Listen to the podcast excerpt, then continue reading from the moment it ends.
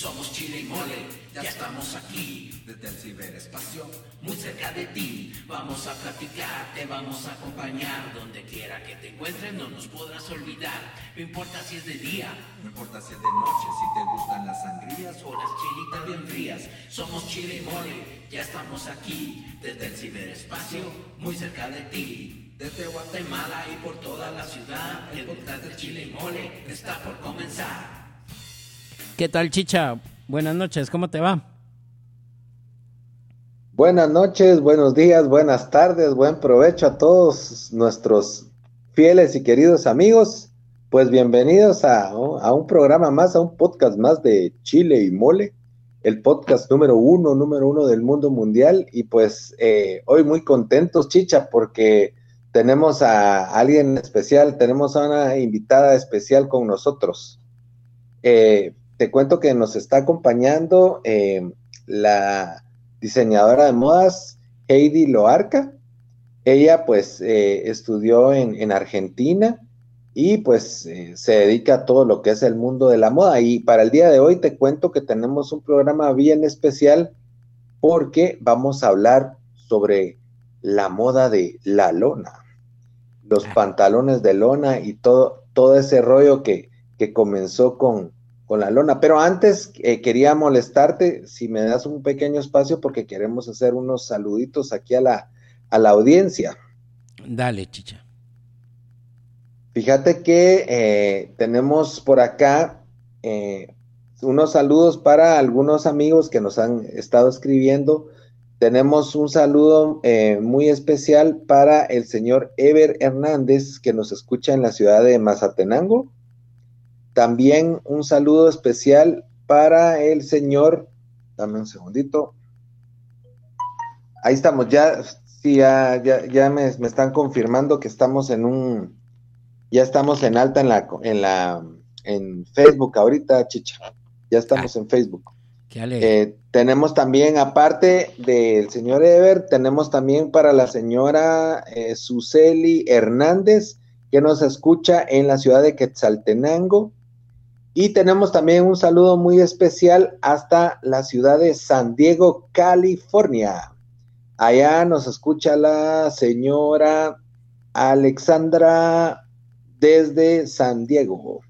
Así que un saludo especial para todos. Muchas gracias por, por estar siempre pendientes de nuestro podcast. Gracias por, por estar pendiente de lo que nosotros, el material que siempre les traemos. Y como, como les decía, el día de hoy tenemos a alguien muy especial la, pues, la licenciada Loarca nos, nos va a apoyar, ella es diseñadora de modas.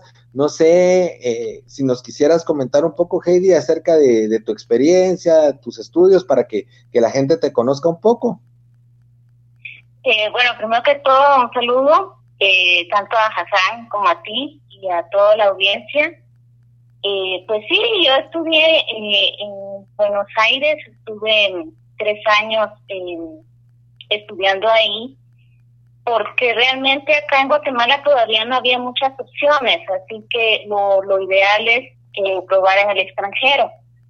Y, y bueno, la experiencia fue muy buena, la verdad es que si hay alguien que está interesado en estudiar moda, mi mejor recomendación es intentar estudiarlo en el extranjero, especialmente en ciudades donde la moda ya está establecida, para poder tener la experiencia eh, necesaria. ¿Cómo no? Eh, mira, y digamos de las ciudades establecidas, pues lógicamente me imagino podríamos hablar de ciudades importantes como lo es Milán en Italia, de pronto París, Buenos Aires. He escuchado un poco, Heidi, que también en Colombia eh, parece que sí está, hay bastante, es fuerte lo de la moda, pero tal vez nos puedas contar un poco. Sí, eh, en América Latina realmente la ciudad que lidera la industria de la moda es Sao Paulo, en Brasil. En segundo lugar está Río de Janeiro. Y luego, digamos, al mismo nivel está eh, Buenos Aires, está en Colombia, podemos decir que en, Bogotá, y, y, bueno, México en el Distrito Federal. Digamos, son las ciudades más importantes en materia de moda. Luego vienen otras ciudades, porque también, eh, por ejemplo, Ecuador eh, tiene mucha fama en Guayaquil. Ah, qué interesante. No es exactamente eh, la capital, sino es una ciudad eh, porteña. Eh, entiendo que es del lado del Pacífico y ahí pues por el turismo jala mucho. O por ejemplo en, en, Uruguay, en, en, en Punta del Este, ahí se hacen muchos desfiles, pero con intenciones para promover la moda de verano de lujo. Sí, pues.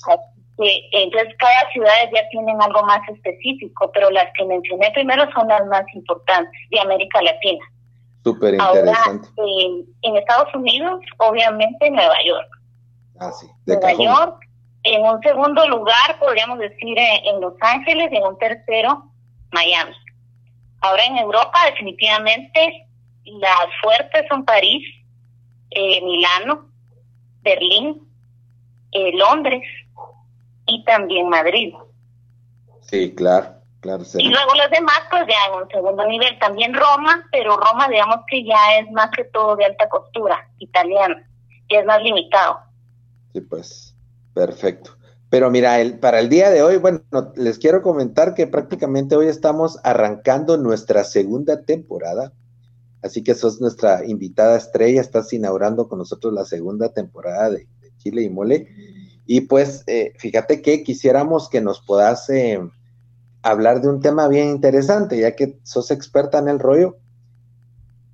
Todos eh, somos unos apasionados para vestirnos de lo más práctico posible. Te digo, la gente que no, que no, que no anda a un nivel tan ejecutivo, pero nos gusta pues vestirle de lo más práctico y lo más cómodo y elegante, digamos, entre comillas, es el usar jeans, porque el jeans igual te lo pones con una t-shirt, te lo puedes poner con una camisa formal, te lo puedes poner con un saco y no, pues siempre combina, ¿no? Entonces, nos gustaría hablar hoy de cuál es el origen del jeans. ¿Qué nos podrías comentar, Jason? Bueno, mira, el jeans realmente tiene una historia muy, muy curiosa eh, por lo que tú mencionas de, que es muy versátil, eh, hoy en día pues para nosotros es muy común, pero en sus inicios eh, fue considerada una ropa de tercer nivel, era una ropa de obrero. y comenzó con, con este señor que tal vez para muchos es muy famoso, la, la marca Levi's, era del, del señor Levi Strauss. Él era un alemán que jovencito, por ahí como de 18 años, se, se fue para Estados Unidos. Él se fue directo a California porque más o menos por ahí a mitad del siglo XIX eh, estaba la fiebre del oro. Así que había mucho dinero que necesitaba insumos para, para el trabajo, especialmente lonas que le servían para montar sus, viviendas improvisadas como casitas de campaña. Entonces él estaba eh, vendiendo el material. Él traía esas lonas, inicialmente las traía de Italia, de una ciudad muy conocida que se llama Génova. Así que, eh, obviamente, por el término en inglés, eh, se le apodó jean a la tela. Ah, o sea, perdona que te interrumpa, jeans es por jean de, Geno, de Génova. Ah, de digamos, en, ah, inglés. Qué interesante. Lo, redujeron a jeans, ¿no? Por la costumbre. Wow. Y, y se le apodó ese nombre. Y es súper interesante. Mira, perdona que te interrumpa. Y en el caso, bueno, de, de esta parte de los jeans, ¿verdad vos? Em, la tela, la lona originalmente, ¿para qué la utilizaban? O sea, está, como tú nos contás, está, comenzó en Génova, pero generalmente, o sea, ¿para qué servía esa tela? Bueno, esa tela es muy antigua porque se utilizaba ya desde, por ahí desde el Renacimiento, digamos 1500 más o menos, eh, era muy eh, valorada para servir más que todo para los veleros de los barcos, porque era un material muy resistente al viento y a la lluvia. Entonces, era muy apreciada y se fabricaba en muchas áreas del Mediterráneo. Pero eh, Génova pues, lideró bastante en la producción y como Francia también ha sido muy competitiva en eso, eh, entró en el mercado de, ese textil en una ciudad llamada Nimes, digamos. Para nosotros la, la pronunciación sería Nimes, pero se escribe Nimes. Así que esta ciudad todavía produjo un tejido más eh, eficaz y hoy en día el nombre genérico del jeans se le dice denim, que es, digamos la unión de decir de la ciudad de Nim, entonces se le redujo a denim. Entonces en el mundo de la moda a nivel profesional le llamamos ese tejido denim. Pero a nivel popular la gente le dice lona o jeans. Genial, genial. El Chicha, Chicha, ¿tenés alguna pregunta o sigo yo con la entrevista? No, la única consulta que tendría ahorita es si la palabra mezclilla al final tiene que, pues es un sinónimo de, lona o es otro tipo de tela. Ok, eh, me pregunta Chicha que si la palabra mezclilla es algún, es digamos, es la misma lona o es algún otro tipo de tela. Sí, es, es el mismo, es el mismo material, que pasa es que sufrió, muchas transformaciones porque, eh, como te comento, el, primer lote que este señor Levi eh, trajo de, de Génova era una lona bastante rústica y era café, pero después, cuando él quiso volver a importar, la tuvo que importar de esta ciudad de Francia y ya vino distinta eh, y venía teñida en azul. Pues. Entonces, como era una mezcla eh, que se notaba mucho con el tejido, de un lado era azulita y, por atrás era medio blanquita, así como vemos hoy en día en, los jeans, que por dentro es así medio blanquita, entonces se le llamaba mezclilla, porque era una mezcla de un lado azul y del otro lado casi blanco. Sí, pues. Entonces, por eso también se le conoce como mezclilla. Ok, ahí está resuelta tu duda, chicha. Excelente.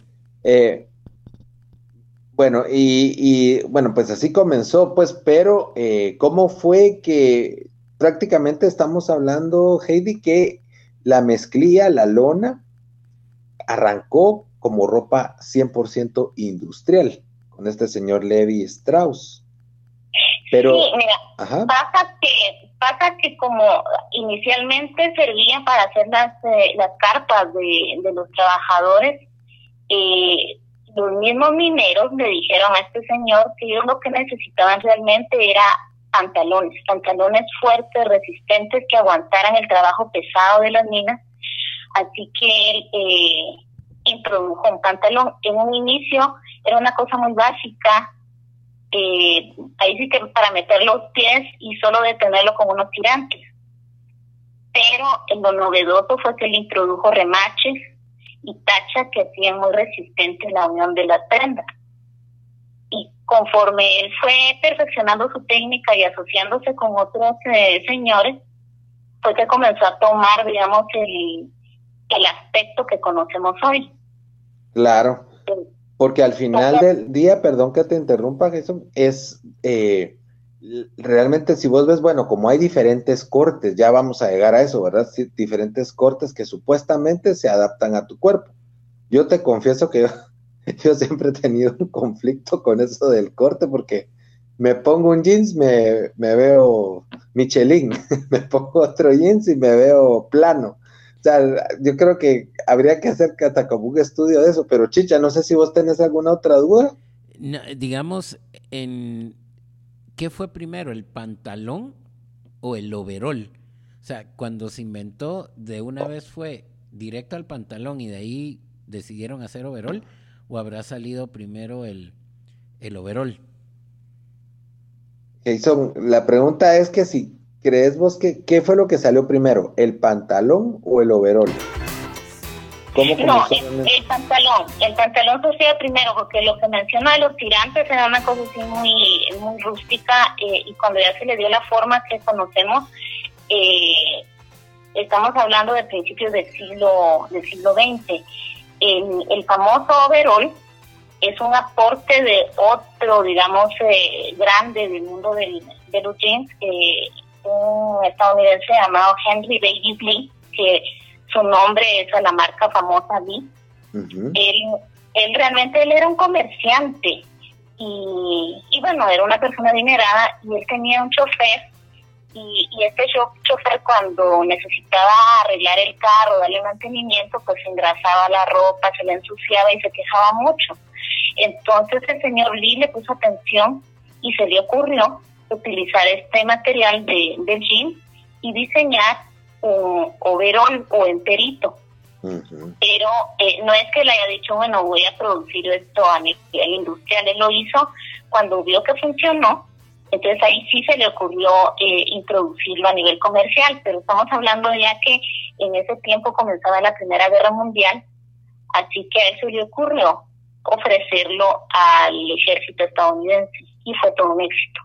Entonces el, el uniforme de eh, estadounidense militar este, o sea, Lilo lo produjo y podemos ver, digamos, en fotos antiguas que lo utilizaron tanto los, los soldados de tierra como los aviadores, porque que no el material era muy, muy resistente, protegía contra el viento, en fin, eh, por eso fue muy exitoso. Eh, también el, el, señor Levi lo introdujo, solo que a él lo contrataron para hacer los pantalones de la Marina. ¡Hala, qué, qué interesante! Esa sí no me la sabía yo. Súper interesante. Sí, fue, fue, por ejemplo, o sea, no es que ellos hayan dicho voy a introducir una moda, pero eh, como estamos hablando de cultura popular, lo curioso fue que, que cuando estos eh, eh, marinos estadounidenses llegaron a Europa, ya venían con sus costumbres del uso de, de la goma de mascar, de andar con un cigarro a un lado de los labios, y también el consumo de la gaseosa, así que eso fue algo que se metió de golpe, sin querer, sin proponerlo, y, quedó, quedó tanto que hoy en día lo asociamos con un estilo de vida popular y común. Sí, claro. Mira, y bueno, pero eso, eso te está refiriendo vos en 1916, 17, la Primera Guerra Mundial, ¿verdad? Ajá. Sí, pues. Ahora, solo como un paréntesis, yo me enteré hace poco que eh, en la Segunda Guerra Mundial el diseñador de los uniformes de Alemania fue el famoso Hugo Boss. Ah, sí, sí, claro. Eh, eh, estamos hablando también de que obviamente una idea, alguien más la copia, en fin, cada quien trata de patentar a su manera, pero sí, se dieron cuenta de que este material era muy resistente, entonces fue muy bien valorado para, para los uniformes. Ok, Chicha, ¿alguna pregunta hasta acá?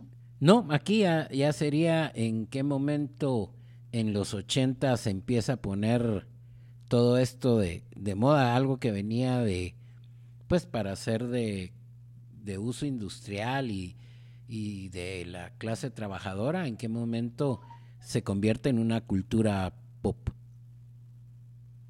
Ok, ah, eh, la pregunta es, Jason, ¿en qué momento se comienza a convertir este, esta ropa industrial militar en parte de la cultura y la cultura pop hasta llegar a los ochentas? Tal vez nos podrías dar ahí algún tipo de... Claro, eh, solo reforzando el tema lo de la Segunda Guerra Mundial, eh, también otra otro gran nombre que aparece en el mercado eh, militar es el de la marca Wrangler, que es un término en inglés que significa vaquero. Resulta que eh, había un señor de, de apellido Hudson, que también era otro industrial, y a él se le ocurrió meterse también en el, negocio de, de, los uniformes militares, pero él ya estaba pensando seriamente en utilizar ese, ese tipo de pantalones para los vaqueros, porque miraba que era un material fuerte y resistente también que podía ser muy útil en el mundo del rodeo. Así que él se dirigió específicamente a ese mercado. Y después de la Segunda Guerra, él, produjo solo para vaqueros.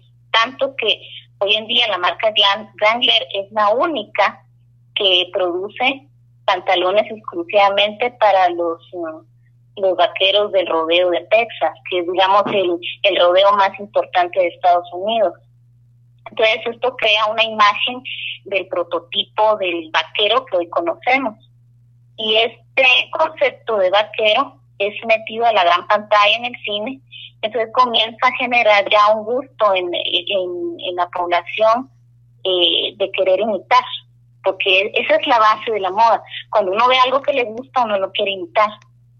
Entonces ahí comienza a aparecer ya la idea de querer verse como los actores famosos, ¿no?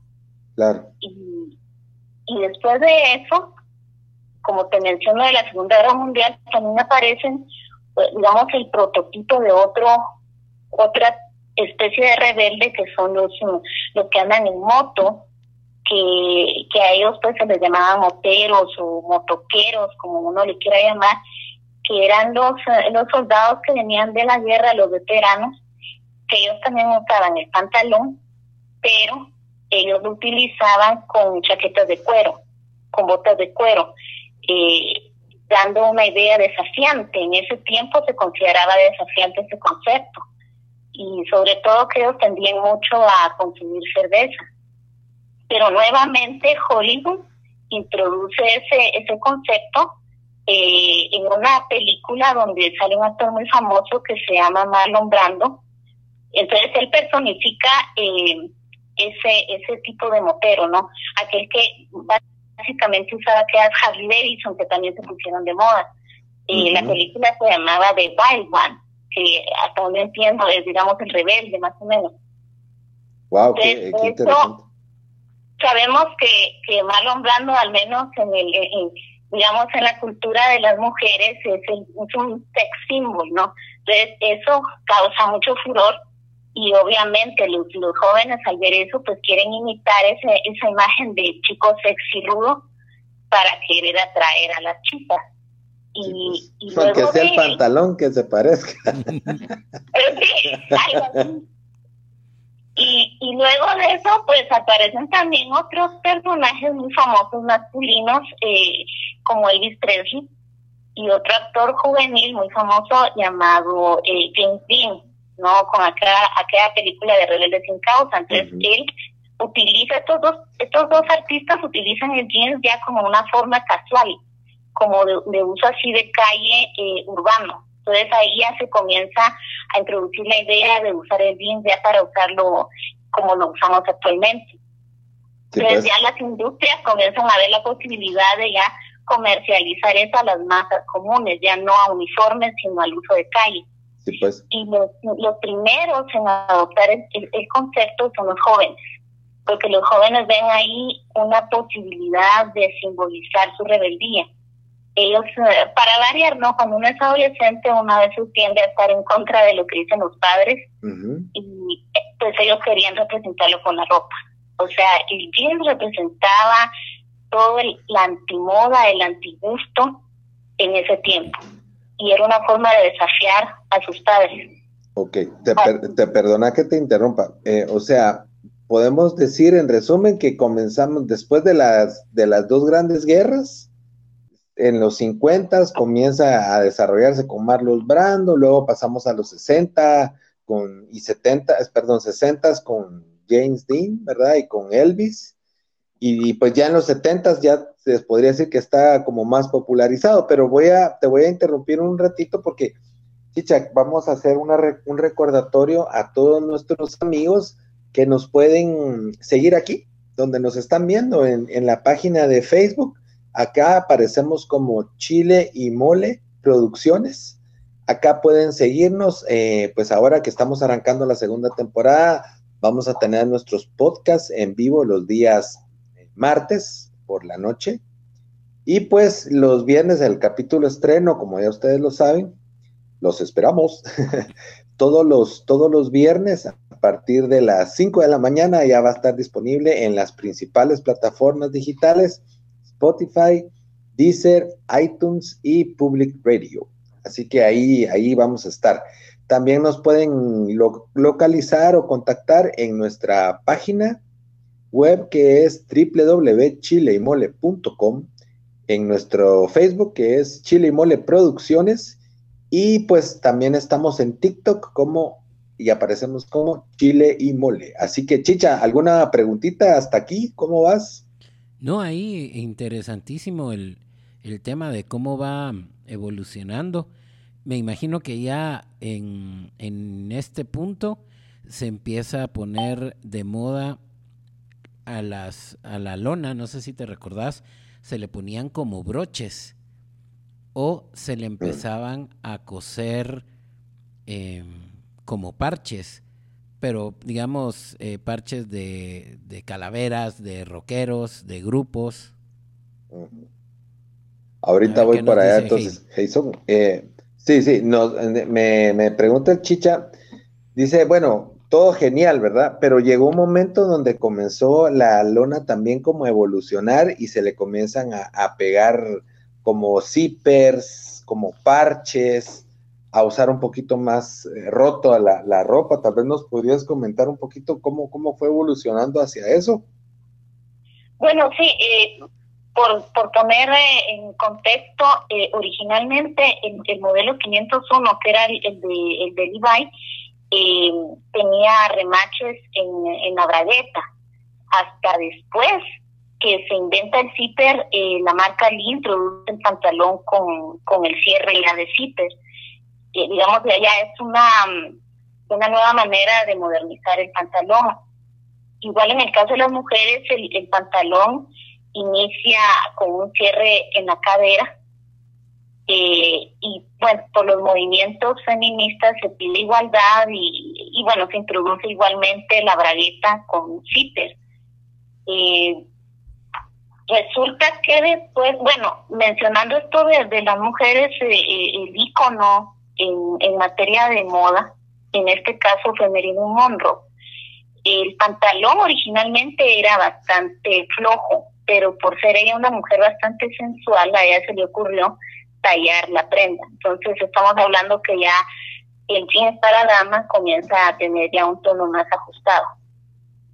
Ya el aspecto ya es más con, con fines de coquetería. ¿no? Entonces el primer, el, primer pantalón para dama es bastante ajustado. Pues Ahora, esto que mencionas de parches y todo eso, eh, la primera variación comienza a aparecer como movimiento hippie a los hippies se les ocurre eh, primero variar la silueta de jeans si ellos quieren eh, un pantalón acampanado. Eh, ellos lo comienzan a personalizar poniéndole parches, poniéndole florecitas o pintándole las flores. entonces ya, digamos, ya es un concepto más diferente a lo que se conocía como pantalón de lona.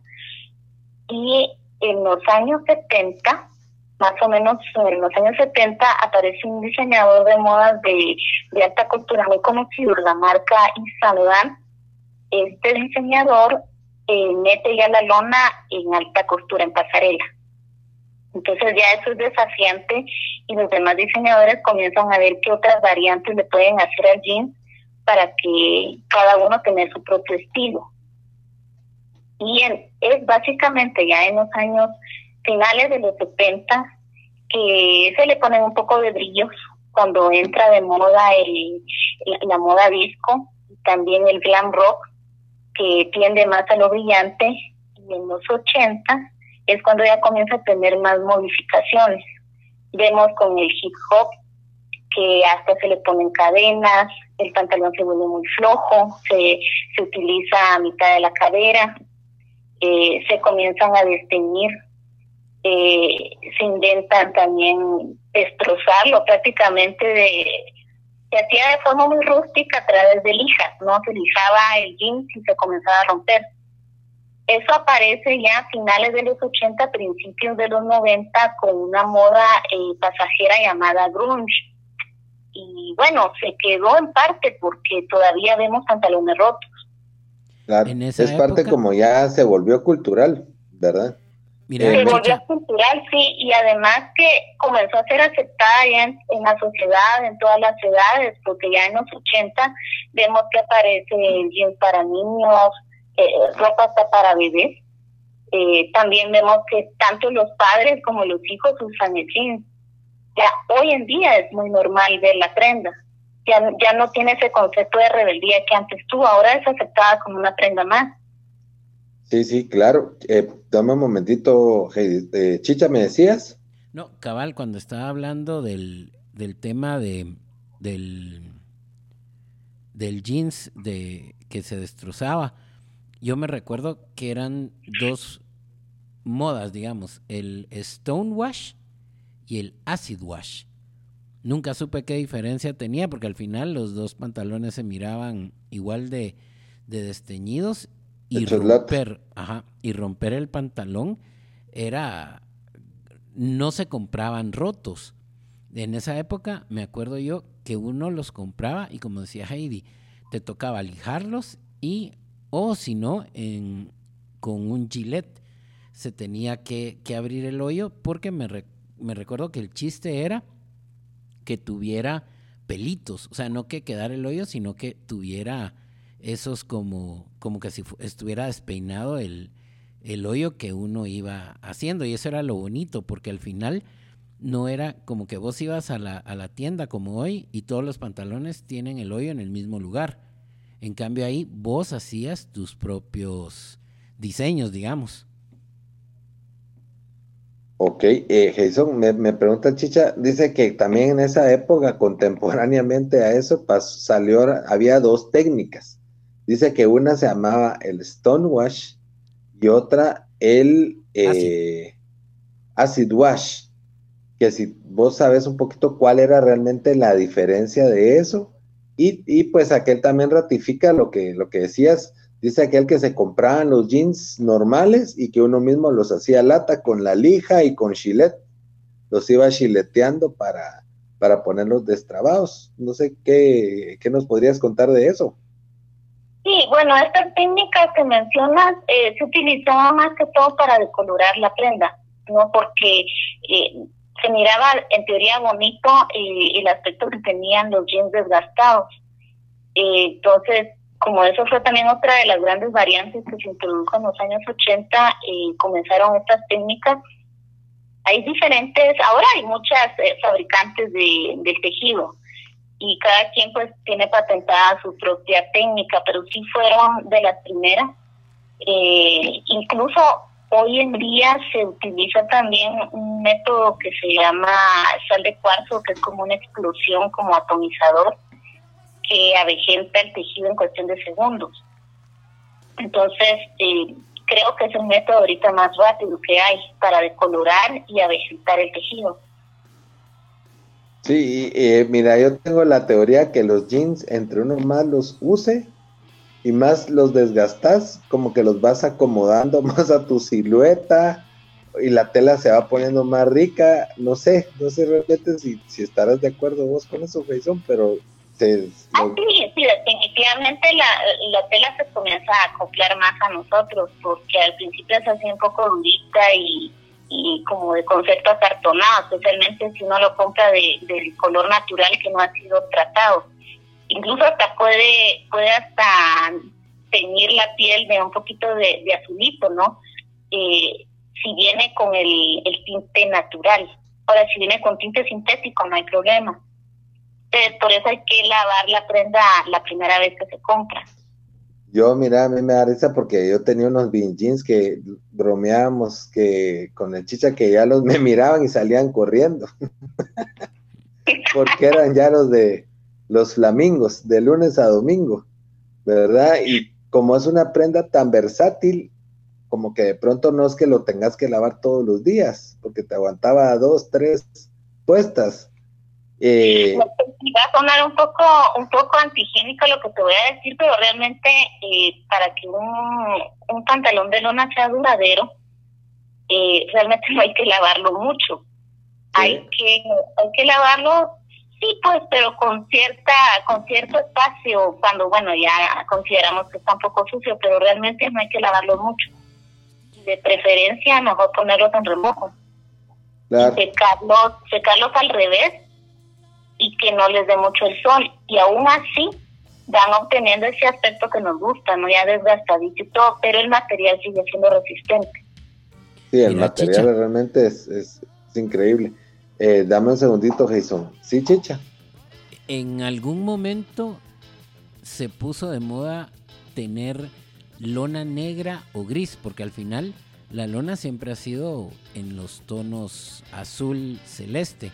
Pero en los 80s, 90s me acuerdo que uno podía conseguir pantalones de lona negros y grises. Eh, me, dice el chicha que en qué momento se comenzó a poner de moda o si no sé si te podrías decirnos si en los 80 fue donde comenzó ese ese ponerse de moda de la, del uso de las lonas de colores, por ejemplo, lona negra, lona gris. Yo me recuerdo a lo lejos que había hasta lonas turquesas y en algún momento jeans rosados, no me lo creas, jeans rosados de lona. Sí, existió, eh, digamos como primer inicio de presentar un jeans de otro color, la marca Lilo hizo en los años 60, presentó el, jeans blanco.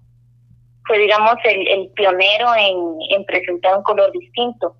Y después, en los años 80, es que aparecieron los de colores. Incluso aparecieron los floreados, y, especialmente en el caso de las mujeres, que ya venían estampados con flores.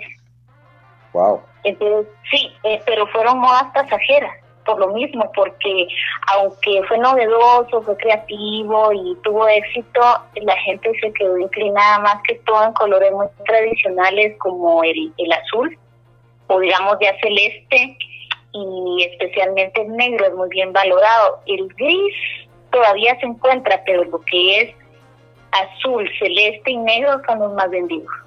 Sí, pues esos son como el top de los colores.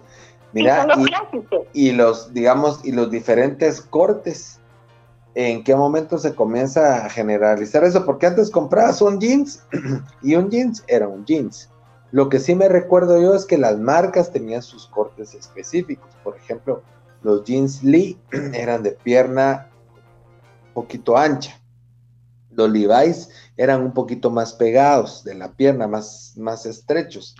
Y los Wrangler siempre fueron vaqueros porque siempre han sido como muy cuadrados, muy cuadrados. Pero ahora vos vas a un, digamos, a, un, a una tienda de jeans y hay slim, eh, boot cut, eh, slim cut, eh, fat cut, straight, eh, Star Wars, de todo, mano, de todo. Entonces, ¿en qué momento se comienza eso a evolucionar y realmente cómo vos podés saber cuál es el tipo de jeans que se ajusta a tu silueta? Si no te va a pasar lo que te digo que a mí se me pasa porque yo me pongo un jeans y pache de todos los lados, ¿verdad? Y otro y me miro guango y así todo flojo y otro y me queda así como que piel de conejo prestada, ¿verdad? Es súper apretado. Entonces, ¿cómo saber o cuál sería tu consejo que nos puedes dar. Primero un poquito cómo comenzó este rollo de los cortes y cómo sabemos cuál es el, corte más adecuado para nosotros. Bueno, sí, eh, como te mencioné antes, los, hippies introdujeron el concepto del pantalón acampanado, pero cuando eso pasó de moda, eh, se volvió de nuevo al, pantalón de corte recto. Ya en, los 70 se quedó como corte recto y en, los 80 es cuando comienza a presentarse toda esa variedad por lo mismo, porque las marcas de moda eh, quieren presentar cada una su propio estilo. Entonces ya comienza una guerra entre las marcas por, por presentar una, una silueta distinta. Entonces, como mencionaba, el hip, el hip hop era el concepto de talla gigante. O sea, era bastante absurdo, pero era el concepto que se usaba o miramos como lo utilizó también eh, este artista Michael Jackson, él, prefería el jeans muy talladito. Pues. Eh, entonces cada artista comenzó a introducir sus conceptos, eh, así como los rockeros preferían también los jeans bastante tallados. Y en el caso de las mujeres siempre ha predominado la estética así muy, muy tallada. Es raro ver en una mujer que utilice un pantalón flojo por lo mismo, ¿no? Porque se trata de promover la, la sensualidad, pero ya comienza a aparecer a finales de los 60 la misma empresa Levi eh, introduce el, el, pantalón stretch que en teoría talla pero no molesta. Es, es, es un digamos una prenda bastante cómoda. Y en la actualidad sigue estando de moda el pantalón pitillo este que prácticamente parece jogging no o sea que detalla todo el cuerpo, pero realmente este estilo de pantalón no, no combina con todo tipo de silueta. A mi juicio, el, el pitillo solo funciona con cuerpos muy delgados, tanto de hombre como de mujer. Ahora, para, para saber qué silueta es la que nos va, realmente hay que probar cada prenda. O sea, a la hora de ir a comprar un pantalón, definitivamente hay que probarlo hay que probarlo y verse al espejo, porque no todos los cortes vienen diseñados eh, con la misma idea de favorecer eh, los diferentes prototipos de silueta que tenemos los humanos. Porque puede ser que una persona sea gordita y alta y se le vea bien una prenda X, pero una gordita y bajita no le va a quedar bien en la misma prenda. Entonces hay que ver, eh, por ejemplo, en, eh, en las mujeres delgadas, sí les queda bien una prenda tallada, pero si son muy altas, es preferible que tengan un poco de forma. En este caso les puede ayudar la, la campana, el pantalón de campana no tan pronunciado, pero ya les va a ayudar a que se les vea un poco de forma. Ahora, la mujer que es muy, digamos, eh, con mucha cadera, no, no le van los pantalones muy tallados, porque entonces se le va a ver muy exagerada la figura y pasa lo mismo en el caso de los hombres.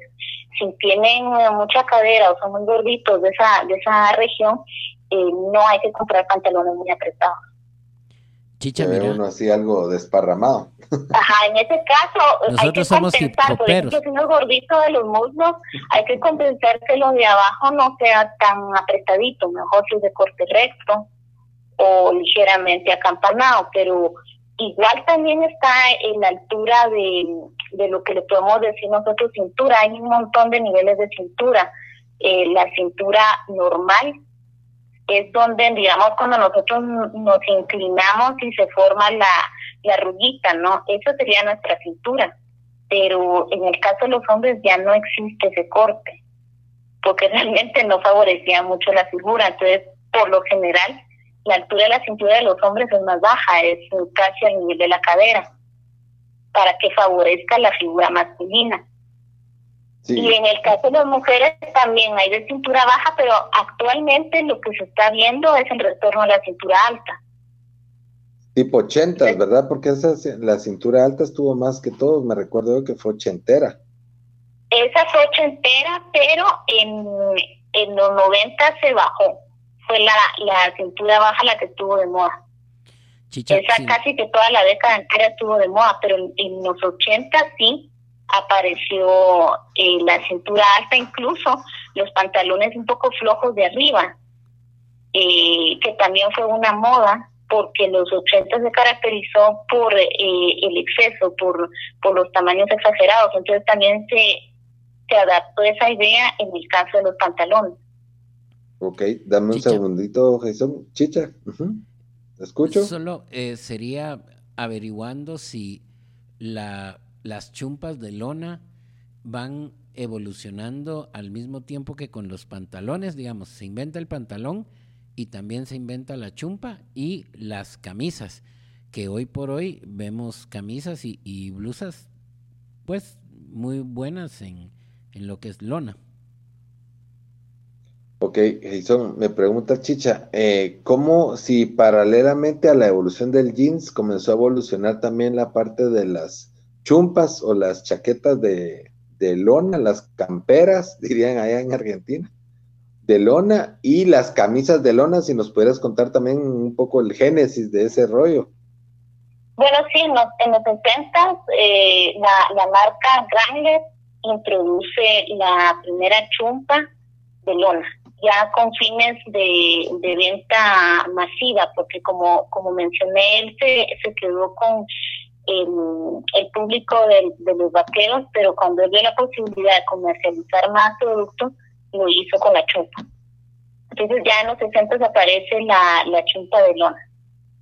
Y a partir de ahí eh, ya se comienzan a aparecer modificaciones como lo mismo que se hizo con el pantalón, aparecen de otros colores, aparecen desgastadas, unas con el, el corte original de los aviadores, pero ahora podemos ver infinidad de cortes que algunas traen elástico, otras traen cinchos, otras son más anchas, otras son más talladas, algunas traen cierre, otras traen los botones. Entonces, esa, digamos, es, es toda la evolución que tiene, pero para variar es en los 80, donde aparece ya toda esa, esa gama de opciones que conocemos hoy en día. Ok, bueno, eh, Realmente yo creo que este tema de la moda, el vestir y todo esto da para muchísimo. Nosotros pues te queremos, te queremos agradecer tu tiempo. Perdona ahí todos los inconvenientes técnicos. Pero eh, me comprometo a tratar de solucionarnos porque te queremos volver a invitar si es que si es que tú también tienes tiempo ahí espacio en tu agenda si nos pudieras eh, acompañar en nuestro próximo programa para hacer la parte 2 de esta parte y, tocar un poquito también sobre lo que es la moda de los ochentas y un tema que nos han estado preguntando que es la moda punk, el origen de la moda punk y todo eso, pero pues ya lo veremos en el próximo programa si es que nos, nos pudieras acompañar, Heidi. Claro que sí, con gusto. Ok, Chicha, ¿alguna pregunta o comentario para ya para cerrar, ir cerrando el programa? No, únicamente darle gracias a, Heidi por, por, los datos muy, muy interesantes.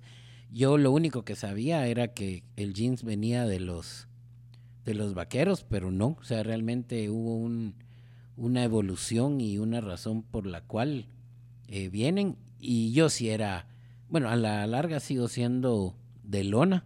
Me encantó siempre el usar lona y yo sí era de los que agarraba mis jeans y yo mismo los, los rompía y me gustaba ponerle parches por adentro para que se viera lo roto, pero nunca la, la piel, sino que siempre fuese mi, mi rollo, me gustaba mucho.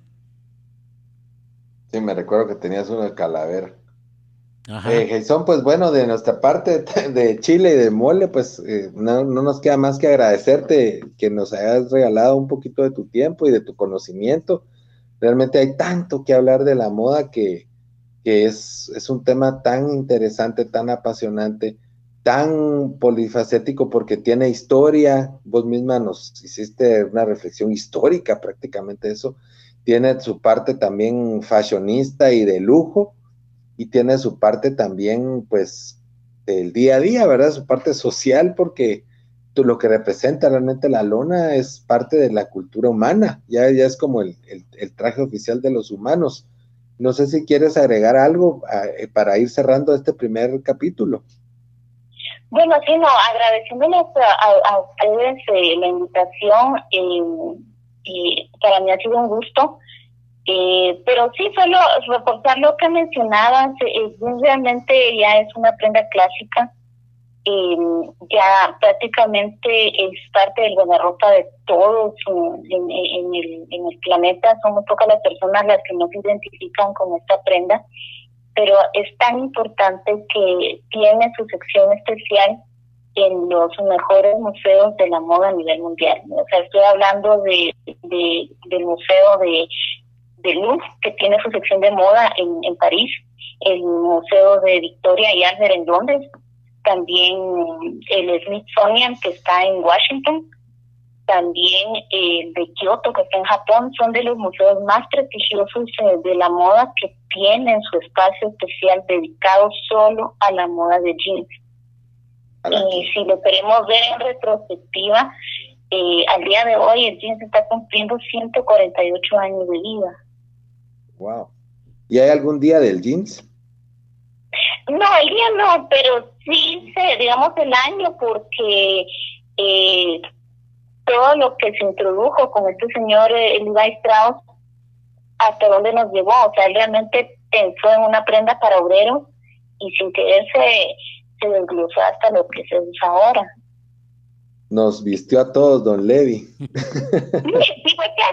vistió al mundo. Es parte del material que usamos con los famosos eh, zapatos Vans, los All Stars, eh, los, lo podemos ver también en chalecos, en, en bolsos para dama, en, en billeteras, en gorros. O sea, ya no es solo la, la prenda normal, sino es parte de accesorios también. Es, es que realmente esto es un mundo, es un programa da para horas y horas y horas, pero bueno, Jason, nuevamente agradecerte, muchas gracias por tu colaboración. Estás comprometida, invitada para la parte 2, ¿verdad? Vamos a hablar un poquito también de la moda ya más específicamente de los 80, las tendencias y todo, y también vamos a hablar de la, de la moda punk. Así que amigos, eh, nosotros estamos muy contentos de estar iniciando así con una super entrevista con con una gran personalidad de la moda guatemalteca, eh, pues realmente nos sentimos bien, bien contentos de poder estar arrancando nuestra segunda temporada con alguien así.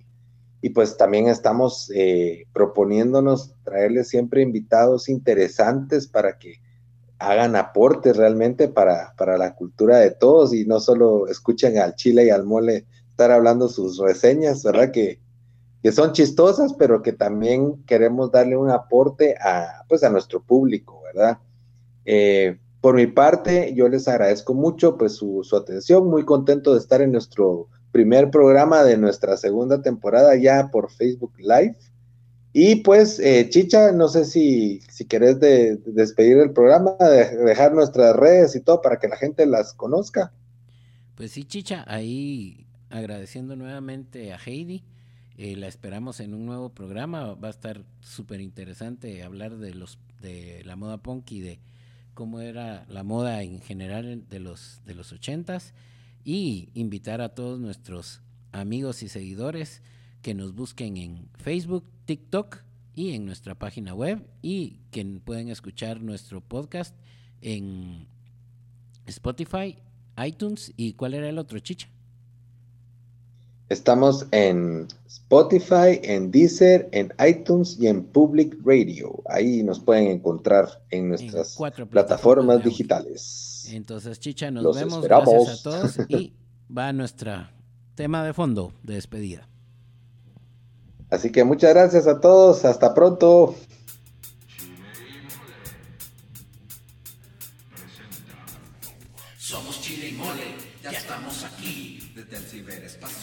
Muy cerca de ti. Vamos a platicar, te vamos a acompañar. Donde quiera que te encuentres, no nos podrás olvidar.